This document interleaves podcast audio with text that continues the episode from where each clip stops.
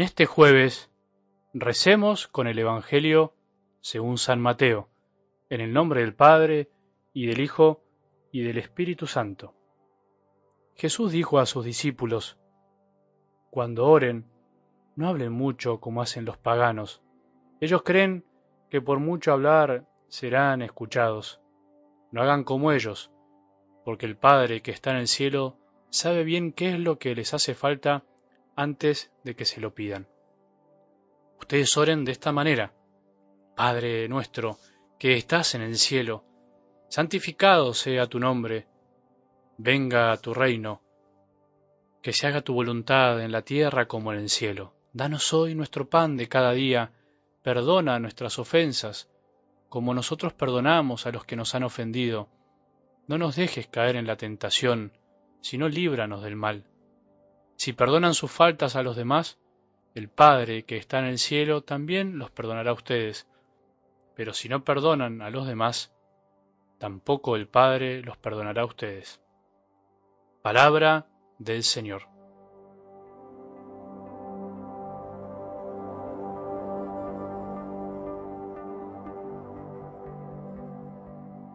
Subiendo la montaña vivimos diferentes sensaciones y estados de ánimo. Decíamos el otro día, empezamos en general entusiasmados, con ganas de llegar, mirando la meta, mirando la cumbre. La cumbre se transforma como el imán que nos atrae para que cuando nos gane el cansancio pensemos únicamente en lo más importante, en llegar. En este camino espiritual que venimos haciendo estas semanas, escuchando el sermón del monte, la cumbre es para nosotros, los hijos de Dios, llegar a estar con Jesús, llegar a disfrutar de su presencia, de sus palabras, que nos conducen al Padre, pero en definitiva vivir como Él, vivir como hijos de Dios. Acordémonos que decíamos que por momentos la montaña se vuelve escabrosa, difícil, cansadora, como la vida, como la vida espiritual de los que tenemos fe. Lo que al principio era entusiasmo, y a momentos se vuelve tedio, nos tira para abajo, nos desanima. No estamos siempre igual. No podemos ser tan ingenuos, no somos máquinas, no somos robots. Cuando se está cansado también es lindo frenar en el camino para tomar un poco de aire, para descansar un poco y mientras se descansa mirar el paisaje, mirar y contemplar lo caminado, para recobrar fuerzas y ánimo y poder seguir. Algo parecido creo que pasa hoy en este discurso de Jesús. Pareciera que hoy nos da un respiro, nos viene un poco de aire fresco, después de escuchar palabras difíciles, complicadas de aceptar y vivir, Jesús nos enseña a respirar, sí, a respirar, porque la oración, el diálogo con el Padre, es el aire de nuestra vida interior, de nuestra vida de fe, el aire para los pulmones del alma. Pareciera como que Jesús nos enseña a tomar aire. Quiere que aprendamos cómo hablarle a nuestro Padre, cómo debe hablarle un hijo de Dios a su Padre. No nos enseña una fórmula mágica para que podamos conseguir lo que queremos.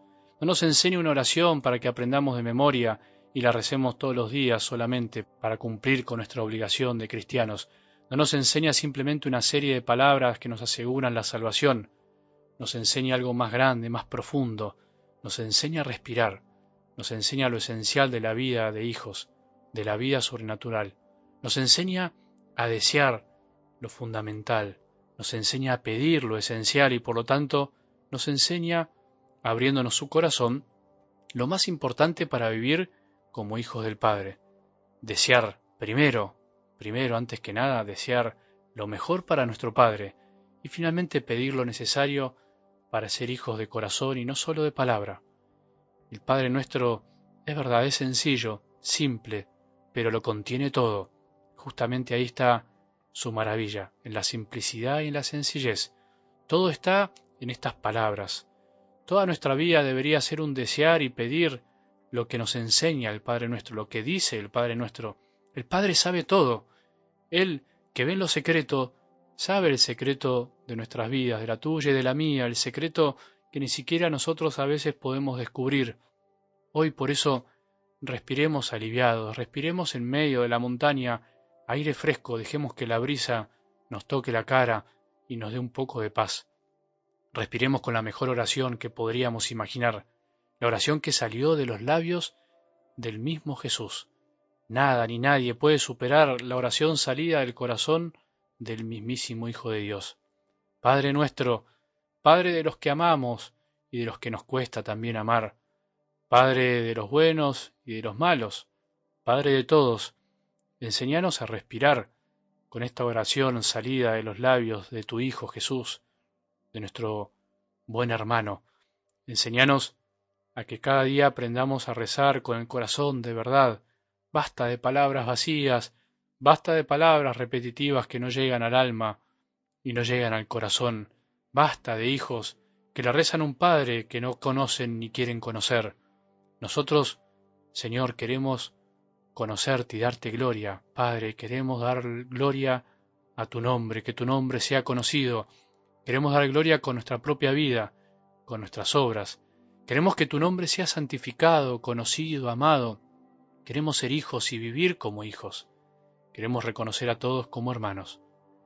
Por eso, Padre, te volvemos a decir con todo el corazón, enseñanos a rezar. ¿Te acordás, Padre, que los discípulos le pidieron a Jesús que les enseñe a rezar? Bueno, hoy nosotros, todos los que escuchamos tu palabra cada día, tu palabra que nos llega a través de las escrituras, queremos también pedirte que nos enseñes a rezar, que Jesús nos enseñe a rezar en el Espíritu Santo, porque nada puede salir de nuestros labios bueno si no es movido por el Espíritu Santo. Solo el Espíritu Santo nos hace clamar del fondo del alma, Abba, Abba, es decir, Padre, Papito, sos nuestro papá, queremos vivir como hijos y comportarnos como hijos. Que hoy el Padre nuestro sea la respiración de nuestra alma, sea ese breve descanso para juntar fuerzas y seguir caminando. Que tengamos un buen día y que la bendición de Dios, que es Padre misericordioso, Hijo y Espíritu Santo, descienda sobre nuestros corazones y permanezca para siempre.